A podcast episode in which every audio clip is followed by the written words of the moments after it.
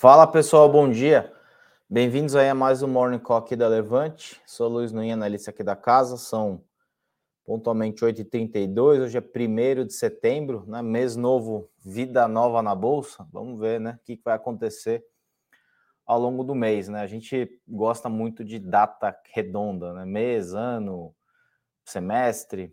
Os fatos, eles pouco se importam para as datas redondas. Né? Na verdade, as coisas continuam acontecendo independentemente uh, do calendário, né? Aquela história, 31 de dezembro, poxa, tudo maravilha, agora sim, 2020, agora a gente vai tá indo para 23, né? Vai ser ótimo. Na verdade, se acorda em 2023 e as coisas continuam exatamente iguais como elas estavam na noite anterior, né? Mas vamos lá, vamos falar de mercado aqui. É, começar. Ah, deixa eu só dar um, um recado aqui para vocês. A gente né, vem sorteando uns livros aí. É, é, eu já fiz dois, né? O primeiro foi o Super Previsões e o da semana passada foi o Rápido e Devagar, do Daniel Kahneman. A gente não conseguiu fazer o, o sorteio ainda com base nos comentários, mas faremos é, bastante em breve. E o de hoje é esse aqui, o Andar do Bêbado né, como o acaso determina as nossas vidas. É um físico que escreveu. Para mim, acho que a história mais bacana dele é do Cardano, né? Fala do. É, o Cardano era um, um, pesquisador lá de trás que. É, ele fala muito da, da, da, pesquisa na medicina, né? É que a pesquisa na medicina evoluiu a partir de 1900, praticamente porque antes disso você não tinha comprovação efetivamente é, dos tratamentos. Esse Cardano, não lembro exatamente que época que ele viveu, mas ele tinha uma teoria bastante interessante. Ele desenvolveu um tratamento. Se a pessoa melhorasse, era por causa do tratamento. Se a pessoa não melhorasse, era porque ela estava fadada a não melhorar. Então, ela atribuía uma chance de 100% Uh, ao tratamento dele, porque todas as pessoas que se curavam, ele efetivamente atribuía ao método que ele tinha desenvolvido. Então a gente não tinha uma aferição exata. Então de 1900 para cá a medicina começou e evoluiu bastante, né? Evolu eh, evoluiu é, muito mais do que nos últimos, sei lá, 500 mil anos. É muito em função disso. Você começou a medir efetivamente uh, o que, que era feito e qual era o resultado daquilo. Então esse livro aqui, O Andar do Bêbado, o nome é meio complicado. O cara é físico, Leonard Mlodinal.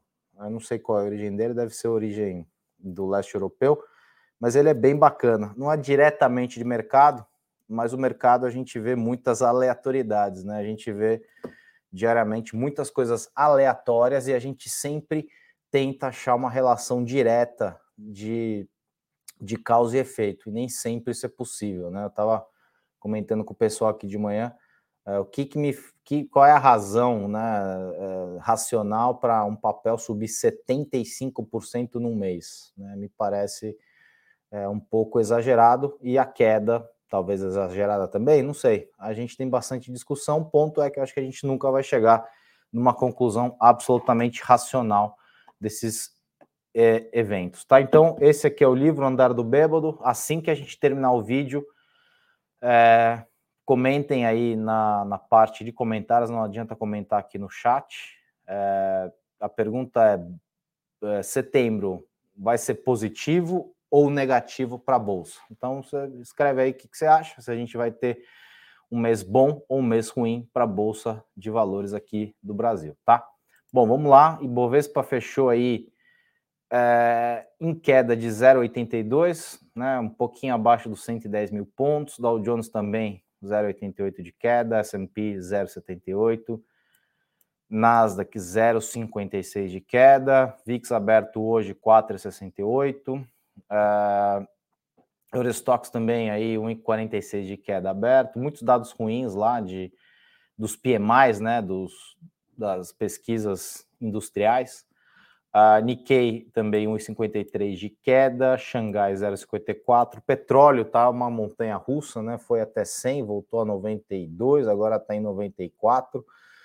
É, a coisa tá, tá pegando fogo. Petróleo talvez, talvez, tão somente talvez seja mais uh, por conta de uma reunião em breve que o PEP vai ter e a Arábia Saudita semana passada acabou dizendo que estudavam cortes e parece que é, isso não vai ser colocado em pauta. Mas, de novo, se a gente olhar os países que fazem parte da OPEP, a gente vai ver que não dá para confiar muito é, no que eles falam, nem para um lado, nem para outro lado. Minério de ferro sofrendo bastante queda aqui no que eu tenho de Dalian, 1,17 de queda a 97, quase 98 dólares.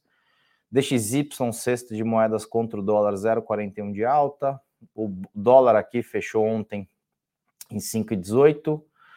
E acho que é isso. Agenda hoje tem muita coisa de PMI. A gente tem no Reino Unido o PMI industrial, na Alemanha também o PMI industrial. Tem divulgação de PIB do trimestre, na projeção de 0,9 é, contra 1% no anterior.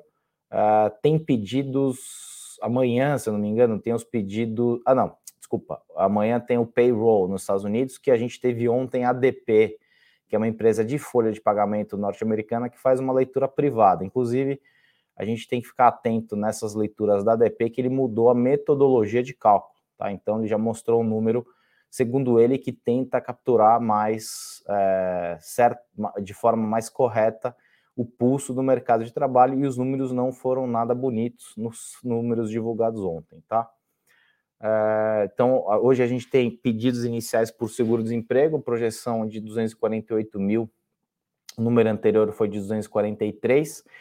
É, ele veio crescendo, né? Os pedidos de seguro-desemprego nos Estados Unidos vieram crescendo, crescendo, crescendo, é, e aí parece que entrou num platôzinho, né? Então, é, talvez seja um dos últimos grandes trunfos do governo americano né, e do Banco Central de lá, o mercado de trabalho. Muito se falou e muito ainda se fala do mercado de trabalho. Né? Tem alguns dados aí é, dizendo que tem duas vagas abertas para cada pessoa efetivamente que está procurando emprego. É, esses dados da ADP que saíram ontem foram dados bastante ruins, se não me engano, 130. Eu vou falar um pouco na sequência a esse respeito: 130 mil é, empregos criados. De novo, mudou a metodologia para tentar capturar o número mais, mais correto, tá? No local, a gente não tem muita coisa, né? IBGE na penade contínua aponta desemprego em 9,1, em linha com a estimada, a população desocupada, 9,9 milhões de pessoas, caiu ao menor nível desde o trimestre encerrado em janeiro de 16, recuando é, 12,9%, ou menos 1 milhão e meio de pessoas tri contra tri e 31% menos, menos 4 milhões e meio de pessoas ano contra ano.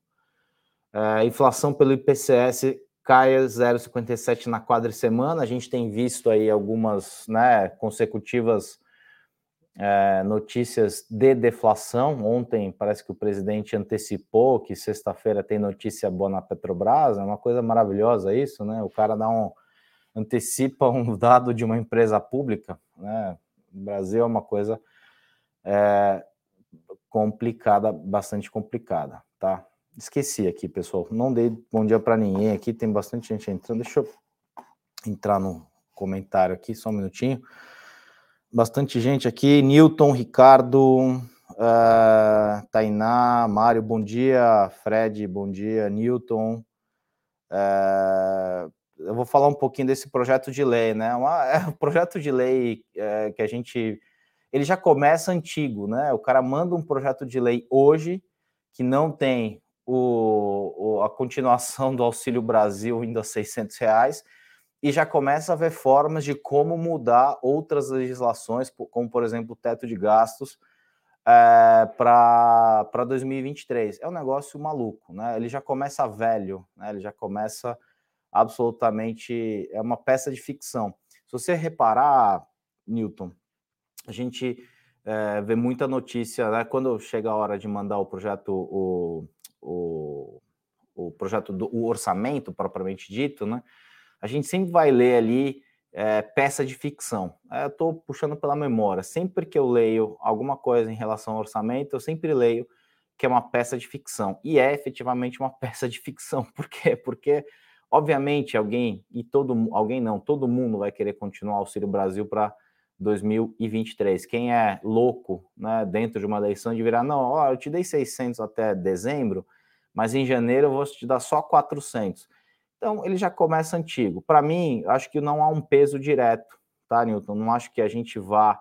É, é, é, é, um, é aquele peso que fica rondando, né? Aquele problema que você sabe que tem, só que a gente às vezes acaba não querendo reconhecê-lo. Isso, para mim, de curtíssimo prazo, é, não tem, obviamente, peso nenhum, mas é aquele tipo de informação que você coleta e coloca numa caixinha do coisas complicadas para 2023. Né? Então, enquanto a gente está vendo 2022 é, razoavelmente bom, né, com números, né, o PIB deve fechar na casa de 2, 2,5%, a gente está falando de 23, na projeção hoje, 0,37. Né? E se a gente se coloca na perspectiva de Estados Unidos rumando para uma recessão e Europa também rumando para uma recessão, é difícil que a gente aqui no Brasil consiga é, ser uma ilha de prosperidade no mar de calamidade. Né? Uma relação direta que eu particularmente faço é, por exemplo, o ministro da Economia disse que vamos crescer 3,5. O ministro também da Economia disse que o Brasil tinha um trilhão de reais em imóveis. E quando foram ver, tinha, sei lá, 70 bilhões de reais em imóveis. É uma relação é, espúria quase, tá? Mas se ele está dizendo que vamos crescer 3,5 ano que vem, eu acho que muito provavelmente ele está redondamente enganado, tá? Por quê? Porque ele tem incentivos para dizer que vamos crescer 3,5 ano que vem, enquanto o Focus, é, pode ter a crítica que for do Focus, mas ele é um pulso muito melhor do que o ministro da Economia, fala em crescimento de 0,37. Quem que está errado? O ministro da Economia ou o Focus? Me parece que nesse caso, mais uma vez, é o nosso ministro. Então, não vejo um peso direto. É aquele peso, aquele risco que circunda o ambiente o tempo inteiro. É, isso provavelmente vai ser, é, vai fazer peso nos índices é, de inflação, vai fazer peso na balança fiscal, vai fazer peso em alguma derivada em juros, porque o mercado começou, voltou, né, com aquela história de que vamos baixar juros no primeiro trimestre. Eu, particularmente, acho prematuro. Né? O Brasil ele sempre acaba desapontando é, no, no, curto e no médio prazo, também no longo prazo, mas no curto no, prédio, no, no, no, médio prazo desaponta mais. Então, eu acho que isso é, a gente tem que guardar, não vai fazer peso hoje, amanhã, daqui alguns dias, mas quando o assunto volta, quando o assunto volta, ele sempre tem uma conotação negativa e, obviamente, isso é ruim porque a gente não sabe exatamente os rumos que isso uh, vai tomar. De qualquer forma, eu acho que o que tem pesado mais é política monetária lá fora, tá? A gente virou uh, mais do que nunca um país de fluxo. Vou comentar isso também na sequência, tá? Deixa eu só terminar os bons dias aqui. Newton, Urbano, Tiago. Ah, setembro começando com cara de agosto. Concordo, Urbano. Acho que setembro começando com cara de agosto. Eu ia até colocar o título Setembro Vermelho, mas achei que o pessoal ia confundir que a gente está entrando no Setembro Amarelo, se eu não me engano, que é algum dos meses que combate alguma doença, né? Que é, tenta fazer um pouco de é, um pouco de, de campanha para conscientização, né? Da, de alguma doença, eu não sei exatamente qual é. Gilmar, André, tem bastante gente aqui. Bom, vamos seguir. Só para o pessoal que entrou agora, só relembrando, tá, pessoal? Esse livro a gente vai sortear hoje para quem fizer comentário.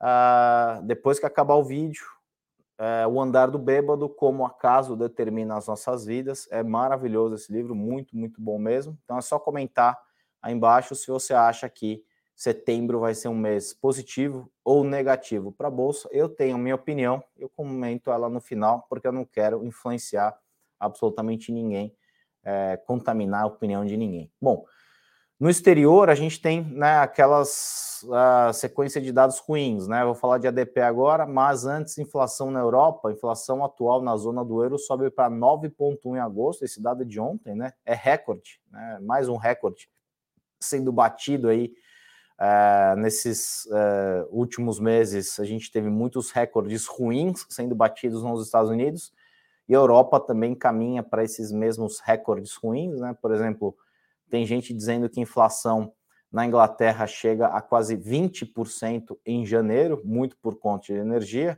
A gente tem visto aí imagens né, de pessoas recebendo conta de. É, é, assim, só para a gente ter uma ideia, tá? O gás europeu ele é medido por. tem um, uma referência de gás, né? O preço do gás na Europa é um gás holandês, é o TTF Dutch ele só para ordem de grandeza, tá, pessoal? Lá em 2019 era 17 euros o megawatt hora. Marquem aí, 17 euros o megawatt. Quando eu fiz o gráfico ontem, eu falei, tá errado isso aqui. Né? E você confere e fala, putz, não é possível que esteja em 300. Sim, ele saiu de 17 dólares o megawatt hora para 300 euros, desculpa, 17 euros o megawatt hora para 300 euros o megawatt hora, tá?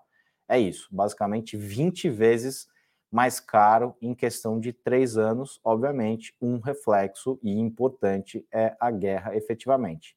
Então, o mercado acho que começou a entender que é, os números, uh, dados econômicos, são um pouquinho piores do que ele gostaria e que essa briga contra a inflação não vai ser uma briga limpa, vai ser uma briga suja e vai acarretar em dor, tanto que o próprio presidente da autoridade norte-americana, autoridade monetária, disse que não, não, não, não dá para se pensar em combate à inflação sem dor, e aí a gente entra no assunto da DP. O relatório de empregos no setor privado apontou criação de 132 mil empregos, ante estimativa de 310, tá? Lembrando, a metodologia mudou, esse número ele vinha descolado um pouco, né, como um antecedente, como um número que antecipa a folha de pagamentos, né, o payroll que sai amanhã, ele vinha um pouco descolado. Talvez a ADP, que é aquela empresa que faz processamento de folha, é, tenha refeito aí a metodologia, tentando é, que o número volte a ser né, um antecedente. De novo, se esse número se confirmar, é bastante ruim para o mercado de emprego. Né? É, bom, seguindo aqui, falei já do Auxílio Brasil, né? O, o eventual pagamento do Auxílio Brasil de 600 terá custo adicional de 52 bi, mas o projeto de orçamento não contempla isso, então já vamos mudar um pouquinho aqui, ali, ali, para ver se a coisa é, se encaixa, né? A gente sempre é, tapando o sol com a peneira no Brasil, discussão, né? Eu tenho visto muita gente falar de entrevista, da entrevista do candidato A, do candidato B, na internet fica maluca, né? Eu que não sou um cara de redes sociais, tenho uma única rede social dos meus cachorros, né? Que outro dia até comentei, tinha uma pessoa comentou embaixo, eu não quero saber dos seus cachorros. Tudo bem, por isso que eu gosto muito de cachorros, pessoal é, por essas e por outras, tá? É, até Instagram de cachorro tem política, impressionante as pessoas postando que isso, que aquilo, que aquilo outro. Quando, é, ao meu ver, do ponto de vista estritamente técnico, a gente não discute o que interessa. A gente fica discutindo um nível estratosférico de coisas que é, não impactam diretamente a nossa vida. A gente não discute produtividade industrial, a gente não discute é, obras é, e de infraestrutura que efetivamente fazem diferença, como, por exemplo, é, obras de saneamento básico, aquela história, né? Saneamento básico, o político não gosta de fazer. Por quê? Porque fica embaixo da terra, não dá voto. Né? Você é, faz uma obra de saneamento, você melhora drasticamente a vida das pessoas. Lembrando que o Brasil tem 50% da população não tem acesso à rede de esgoto. Né? A gente está em 2022, indo para 23, e não temos rede de esgoto. Mas a gente fica discutindo coisas absolutamente é, não é, importantes para as nossas vidas. E aí a gente acaba, né? Produtividade é uma coisa que para mim ela é muito clara. A gente precisa ganhar produtividade. E isso vai vir por meio de educação e inovação. E a gente, infelizmente, não discute essas coisas e fica falando de não sei o quê, e entrevista que o entrevistador falou isso, falou aquilo. É uma briga sem fim. Eu, graças a bom Deus, não tenho nenhum político de estimação, tá? É... Bom, seguindo aqui, é... bom, como, como essa, essa dado de inflação na Europa, né, não é que pegou de surpresa, mas o Banco Central lá ele tem uma situação bem complicada para. É uma conjuntura complicada. Ele tem muitos países, né? Que é um dos grandes problemas da zona do euro. Países com características econômicas bem diferentes e uma política única. Então, quando o cara sobe juros né, do, da zona, sobe juros para países como Itália, Espanha, Portugal, Grécia, que foram os países que deram default lá em 2011, 2012. Então, ele tem que tentar contornar isso de alguma forma É, a época, você, né, isso lá em 2011, 12, não tinha um problema tão grande é, como esse que eu, principalmente França e Alemanha estão vivendo. Né? O próprio presidente é, Macron disse essa semana que parece que estão a Europa vai viver o fim da abundância, né? Uma abundância que começou basicamente depois da queda do muro de Berlim, né? Começa efetivamente a formação do euro que já era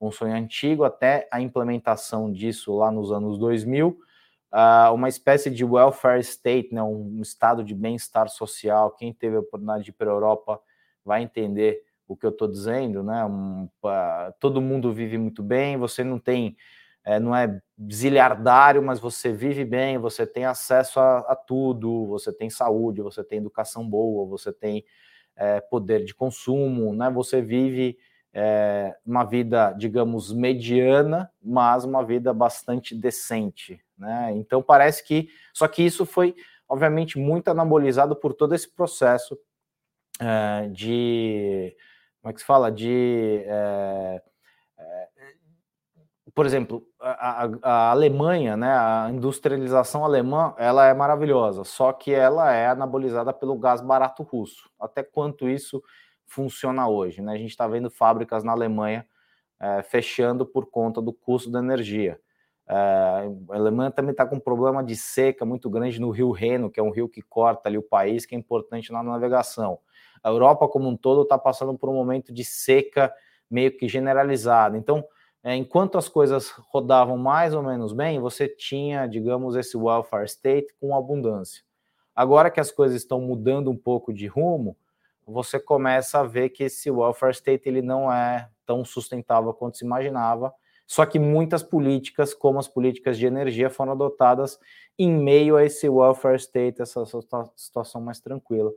É, e agora a gente, infelizmente, está pagando a conta. Por que, que eu estou dizendo isso? Porque lá fora, né, o Bank of America, Credit Suisse e Goldman Sachs aumentaram suas projeções para a reunião do Banco Central Europeu na próxima semana e agora estão olhando para uma alta de 0,75. Né? De novo, 0,75 em meio a 9, 10, 20%, no caso da Inglaterra. O Banco da Inglaterra fez uma leitura muito ruim de 23, uma leitura é, bastante pragmática, realista, mas no final do dia é ruim, né? Os fatos, é, eles não deixam de ser fatos porque a gente ignora, né? Aquela coisa ruim que você dá uma olhada e fala, pô, vou deixar de lado aqui, né? Aquele e-mail que você recebe, você fala, puta, tem que fazer esse negócio aqui.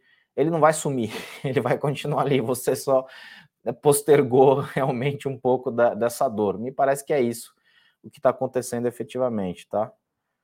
É...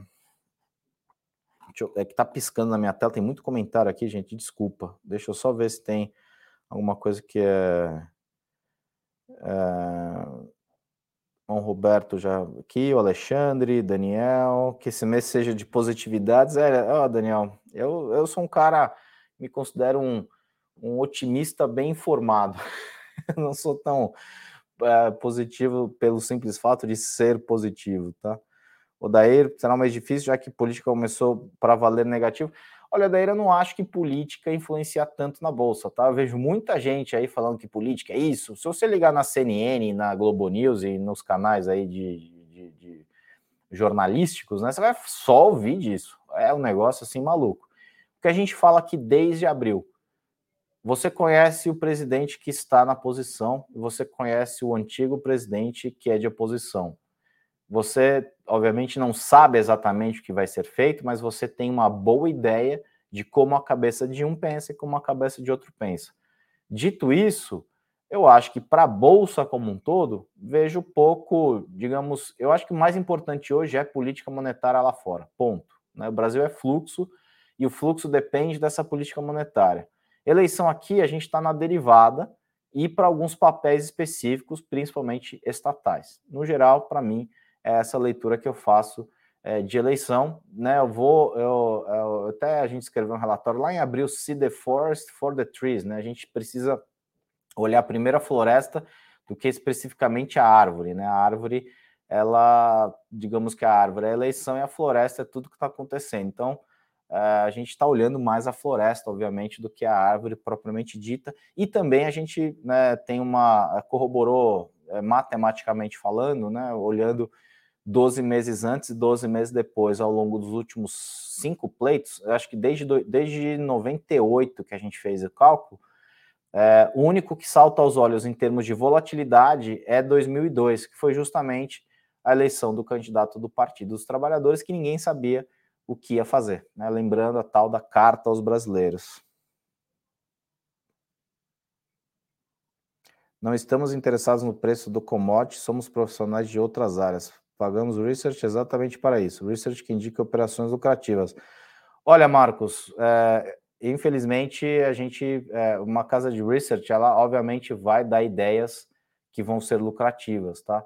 É, o que a gente tem que entender é que o ambiente ele é mais propício para alguma coisa, para outra coisa. O que a gente está fazendo aqui é um morning call, né? Se você é, não, não conhece, deixa eu só mostrar mais ou menos como é que funciona. O Morning Call, eu já fiz dezenas de Morning Calls na minha vida, a gente, né, cada analista cobre um setor, a gente vai falar do setor naquele dia, se é alguma notícia, se é algum, alguma notícia boa, notícia ruim. Isso vai compondo o quadro. O quadro composto, aí sim a gente começa a falar de é, a falar do, de, de, opções, né? De não opções, uh, opções de, de mercado, estou falando de é, de sugestões, tá? É, o mercado ele não é, é, não é matemático de A de 2 mais 2 é igual a 4, ele varia bastante, então é um acompanhamento diário, né? Eu, infelizmente a gente não tem bola de cristal e ele funciona na arbitragem de informações, tá? Então é, essa é a minha visão de research, faço isso já há bastante tempo.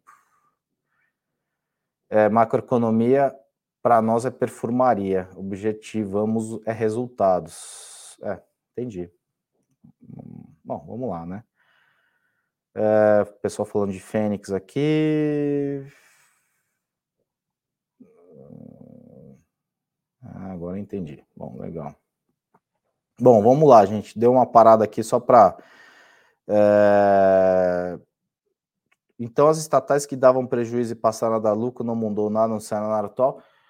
Olha, Urbanos, tem um monte de coisa, né? É, assim, é um comentário. É, é, é, assim, eu não vou conseguir né, dedicar muito tempo aqui para isso, mas a gente pode falar de, de, de 500 mil coisas, né?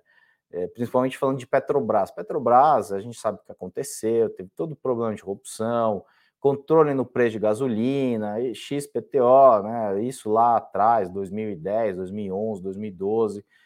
Ela chegou a ser a empresa mais endividada do mundo, né? depois, depois do impeachment é, foi meio que feita uma intervenção, a empresa reduziu a alavancagem, virou uma empresa mais pró-mercado, não pró-mercado, mas uma empresa de capital aberto que de, tem como objetivo, obviamente, rentabilidade, né? e não uh, ser um componente da política monetária, e foi o que vinha sendo usado. Então, por exemplo, esse é um risco para a Petrobras, né? Quem é que vai entrar? Quem é que vai conduzir a Petrobras daqui para frente?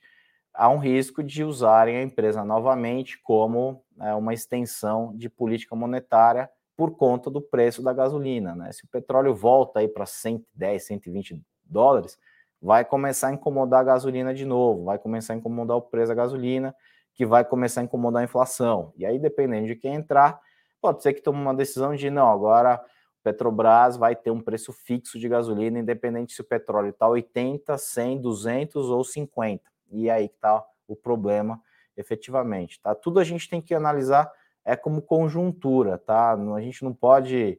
É, eu nunca vou chegar aqui para você, ah, isso aqui vai dar 20% hoje. Por quê? Porque isso efetivamente não existe. Talvez exista lá no no farol dos bitcoins, né? Mas aí parece que ele está devendo, parece que mais de bilhão, né? Ele entregava acho que 10, 20% fixo todos os meses. Então, essas são opções que a gente tem aí é, de, de investimentos né, rentáveis e talvez pouco seguros.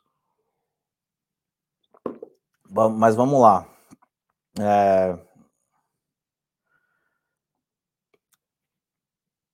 É, tem uma pergunta aqui: o superávit primário que o Brasil está conseguindo, a rentabilidade dos pré-fixados cai? É, eu acho que talvez, é, assim, eu sou um cara mais sempre pós no Brasil, né? O Brasil sempre me acaba desapontando para baixo, né? Ele sempre desaponta efetivamente. Mas eu acho que talvez a gente falando de pré agora, nesse exato instante, pegar uma marcação agora de pré, já estou vendo alguns prés aí pagando, sei lá, 14, 14 qualquer coisa.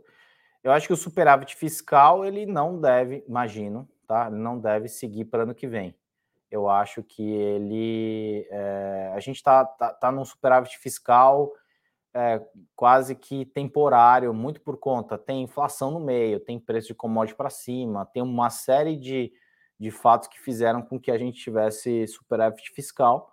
É, só que eu acho que isso é um, grande, um dos grandes problemas que a gente vai enfrentar em 2023, tá? Então, é, por isso que eu acho que talvez o mercado esteja precificando uma queda é, para a Selic já no primeiro TRI, e eu acho que esse fiscal tem a capacidade de desapontar bastante grandemente isso. Tá? Então, é, essa é a minha, minha grande dúvida agora, se é, o, qual é o efeito de contaminação desse fiscal para ano que vem e qual o efeito, se a gente tiver essa contaminação efetivamente, qual é o efeito em juros, que para mim eu acho que a gente vai é, ter juros mais altos por mais, tempo, por mais tempo e não do jeito que o mercado está é, precificando agora, tá?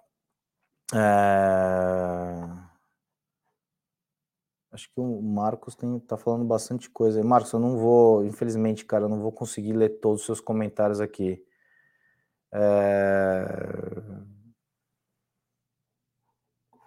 É, é, é, é, só esse último comentário aqui, Marcos, só para a gente encerrar aqui, né? Ou as casas de research atendem ao mercado ou os clientes vão sair em massa. Temos empresas, profissões, queremos de forma cara, compre isso, venda aquilo. É, Marcos, é, assim, é, é, uma pena que, é, estou falando particularmente, tá? Eu acho uma pena a gente, é, eu não impõe, a gente não impõe nada, né? A gente, é, o mercado ele é feito de ideias, basicamente, né? Então, é, não dá para impor, compre isso ou venda aquilo. Depende da sua uh, condição financeira, depende da sua estratégia, depende de uma série de coisas. Né? Então a gente não consegue saber exatamente qual é a sua condição para te dizer faça isso, faça aquilo. A gente tem, obviamente, esse trabalho aqui dentro, uh, mas uh, a gente tem que ter um conhecimento maior uh, do perfil do investidor. Né? Não adianta nada te oferecer uma, por exemplo, uma, uma uma renda fixa a, sei lá, 14 ao ano, sendo que você quer um perfil mais arriscado, né? e a gente vai para a bolsa. Então, tudo depende, né? Como a gente não está falando de, de, de, de, nada que tenha regras fixas, né, e nem é matemático 2 mais 2, é, infelizmente a resposta para essas perguntas é sempre depende. Né? É, é assim desde que eu conheço o mercado lá em 2006, 2007, 2008. Talvez eu esteja muito enganado, é, nessa minha forma de, de, de, ver essas coisas, tá? Mas vamos falar do corporativo aqui. A Ambipar vai captar um bilhão com emissão de debentures. Uma série aqui de empresas entrando na terceira prévia da carteira do Ibovespa, Arezo, Raizen, São Martinho, JHSF, né? Arezo, Raizen e São Martinho mantidas na terceira prévia. JHSF, que havia sido excluída na primeira prévia, permaneceu fora do índice. É, Banco do Brasil começa nesta quinta as negociações de dívidas em atraso do financiamento estudantil via FIES. Né? Inclusive, o Biden nos Estados Unidos fez uma coisa muito parecida com o que foi feito aqui, né? Só que lá deu um rebuliço muito maior, né? Lá eles, eles é, acho que dentro desses atos, atitudes lá contra a inflação, né? E para amortecer um pouco a dor das pessoas, eles deram uns, uns alívios desses créditos estudantis. E aí tem muita gente, mas muita gente mesmo, e acho que de forma correta, dizendo: poxa, o cara vai lá, pega o crédito, sabe que não pode, chega lá na frente, o governo vai lá e dá um alívio. Eu que aí vi uma, uma pessoa reclamando para uma das, das senadoras, né, que é mais, é, se não me engano, senadora democrata, o sujeito falando: poxa, eu me apertei, fiz dois empregos, fiz é, turno duplo para pagar a faculdade do meu filho e vou ter o meu dinheiro de volta? Ela diz para ele não. Né? Então, quer dizer, quem foi inconsequente, entrou no financiamento não conseguiu pagar, foi beneficiado. O sujeito que fez turno duplo uh, não foi beneficiado porque simplesmente ele não deixou de pagar. Tá? Então, essa condição, acho que no Brasil acontece bastante isso, né, nesses momentos de uh, refinanciamento, né, refis, né, cada cinco anos o governo solta um refis, aí você simplesmente abandona o pagamento de imposto naquela época, chega lá na frente, ele vai dar, dar um desconto e quem pagou em dia se sente um tonto, né? Enalta informou a abertura de uma chamada para empresas capazes de desenvolver tecnologias para o desenvolvimento de um novo campo, Oliva, também na Bacia de Santos. A estrutura fica a 18 quilômetros de Atlanta, o principal ativo em produção da Enalta. Itaú aprovou a proposta de reorganização societária intragrupo, visando a cisão parcial do Banco Itaú Card, subsidiária integral do Banco Itaú. Clabin 11, o Conselho da Clabin aprovou o financiamento da primeira fase do projeto Puma 2 para aquisição de máquina de papel para produção de paperboard por até 800 milhões. TOTUS, subsidiária, compra 60% do capital da FIDS por 66 milhões contrato prevê aquisição pela TOTUS Tecnologia durante o primeiro semestre de 2025 das ações remanescentes que representam 40%. É um noticiário corporativo, ele está mais é, tá mais cosmético mesmo, porque, de novo, para mim o que tá, vai ditar os rumos é efetivamente a política monetária lá fora, tá? Então, só dois últimos comentários, né? Um comentário de dois gestores, é, um cara do, do Morgan Stanley, se não me engano, e um cara que é um outro gestor. Uh, numa entrevista para Bloomberg, o Mike Wilson, que é esse é, estrategista, acho que do Morgan Stanley, o mercado está muito otimista em relação às perspectivas de lucros e quando estiver quando, e quando o investidor se der conta, o país já estará em recessão há algum tempo e, entre aspas, será tarde demais. E tem um outro que é de um de Boston, ele está dizendo que é, temos que nos preparar para um final épico de toda essa bolha que ele chamou é, de mercado que a gente está vivendo. Né? Quem tem, tiver interesse tem uma nota a respeito desse, dessa fala de um cara é, muito bom de mercado, antigo de mercado, é, no nosso E Eu Com Isso que sai logo mais, tá? Falando só o último comentário do Brasil, né? Fluxo, fluxo que acho que sustentou bastante esses 6,16 de alta aí no mês é, de agosto, contra 4 de queda é, nas bolsas lá fora. O maior trunfo por aqui, que em grande medida justificou o desempenho, foi a presença marcante do capital estrangeiro.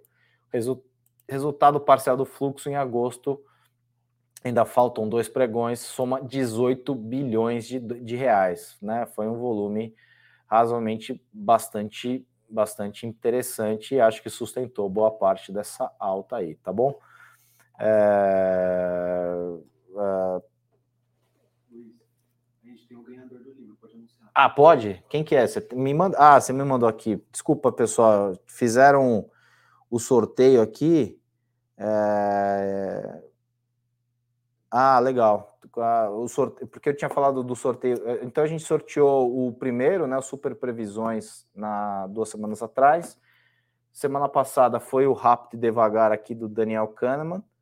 E estão me dizendo aqui que é, tem, o, é, tem o nome da pessoa que ganhou do Daniel Kahneman. E aí eu vou pedir para entrar em contato pelo como é que se fala? Pelo nosso Instagram, tá bom? E para hoje, só finalizando aqui, é, Jean Coelho, olha lá. É, esse é o ganhador do segundo livro, tá na tela aí, se eu não me engano. É, do Rápido e Devagar do. Uh, como é que chama? Do Daniel Kahneman. É, peço que entre em contato aí, entra na nossa conta lá no Instagram, por favor, manda mensagem para a gente combinar, pegar o seu endereço, os seus dados, para a gente mandar fazer o envio do livro, tá? E, de novo, deixou comentário nessa, nessa de hoje. A gente está falando aqui do andar do bêbado, como o acaso determina nossas vidas. Deixa comentário dizendo se você acha que Ibovespa vai. É, como é que vai ser o Ibovespa ao longo de setembro. Pode ser mais de um comentário. Me disseram aqui que não tem problema, pode fazer mais comentário, tá? É... Então é isso, pessoal. Deixa eu ver se tem mais algum comentário aqui que não seja das operações, que tem um pessoal que. Ah, como é que fala? Ah, não seja o pessoal falando da, da Fênix e da 3 dos 5 dias, que tem o pessoal de atendimento aí. É, é, Odair, é isso. Seca na China, recessão nos Estados Unidos, Europa na mão dos russos, como fica o Brasil? Difícil a gente imaginar um cenário positivo com tudo isso acontecendo, né? É difícil. Talvez, se tiver um ciclo de commodities pela frente, a gente seja beneficiado. É, porque somos, não podemos nos esquecer, sempre um país de commodities. Agora, é complicado a gente imaginar que uh, a gente vai ter aí um futuro, uh, no curtíssimo prazo, é, de muitos louros com tudo isso acontecendo lá fora, tá? Acabei de falar, Juliano, o livro da semana passada foi o. Apareceu na tela, agora me esqueci o nome da, da pessoa, infelizmente, tá? É... Comentar aqui no YouTube, Urbano. Assim que a gente finalizar o vídeo, abre a sessão de comentários, né? E aí você comenta o que, que você acha que vai ser bolsa para setembro e aí concorre aqui ao Andar do Bêbado. Dá uma procurada também, ver se interessa. Né? O livro eu particularmente achei muito bom. É, acho que tem muito do nosso dia a dia de mercado, das aleatoriedades e do porquê que a gente nunca vai conseguir acertar 100% das vezes. Né? Isso, infelizmente, não existe, tá bom? É, é isso, gente. Eu agradeço aí a participação de todo mundo. Deixe seu comentário, se gostou, deixe o like. Deixa eu só ver se tem alguma coisa que a produção vai deixar aí no pé do vídeo, como, uh, uh, como uh, alguns relatórios. Deixa eu só acessar minha, minha base aqui, só um minutinho. O que, que vai hoje? Vamos lá, vamos lá. Tá aqui, deixa eu ver se tem alguma coisa. Eu não recebi a lista aqui, mas sempre a gente deixa no pé do vídeo, né, alguns relatórios que a gente tem produzido aí, é, como, como para ajudar a tomada de decisão, para ajudar a entender melhor os mercados, que uma parte importantíssima de investimento é entender onde você está colocando seu dinheiro, né? É, essa é uma parte, é, eu diria que brutal, de, de brutal importância para qualquer tipo de investimento. Saiba o que você está fazendo, tem que dedicar tempo, infelizmente. É, se não quiser é, dedicar tempo, é melhor ir para renda fixa e deixa lá no fundo o CDB e tá tudo certo, tá bom? É isso aí, pessoal. É, amanhã o Henrique está de volta. Hoje tem fechamento no final do dia. Volto na quinta-feira. Comentem, deixem aí críticas, sugestões. Eu não tenho problema com crítica, nem com. Desde que a crítica seja feita de forma ponderada, né, acho que ela é sempre muito válida. Agora, é, a internet é um lugar meio complexo, né? A gente vê um monte de, de comentário bastante, bastante, é, bastante é, difícil de ler. Mas é isso, né? A gente dá, dá cara a tapa aqui, né? Todos os dias. É, vai ter gente que vai gostar, vai ter gente que não vai gostar. É da vida, né? Se a gente é, conseguisse agradar todo mundo, alguma coisa estava absolutamente errada. Então é isso. A gente tenta fazer nosso trabalho honesto, diligente é, e ajudando né, na tomada de decisão é, de algo que é, é, muitas vezes, como esse livro aqui fala, aleatório. Né? Então, 75% de alta no mês. O que, que se justifica isso? Não sei. É difícil a gente justificar de alguma forma prática é, e racional alguns movimentos. Para mim, são movimentos absolutamente aleatórios, tá? O Marcos está meio chateado lá. Bom, é isso, pessoal. É, eu fico por aqui. É, desejo a todos um bom dia. Quinta-feira, é, quinta-feira que vem eu estou de volta. Amanhã o Henrique está de volta aqui na bancada. Nos vemos. Até lá. Um grande abraço.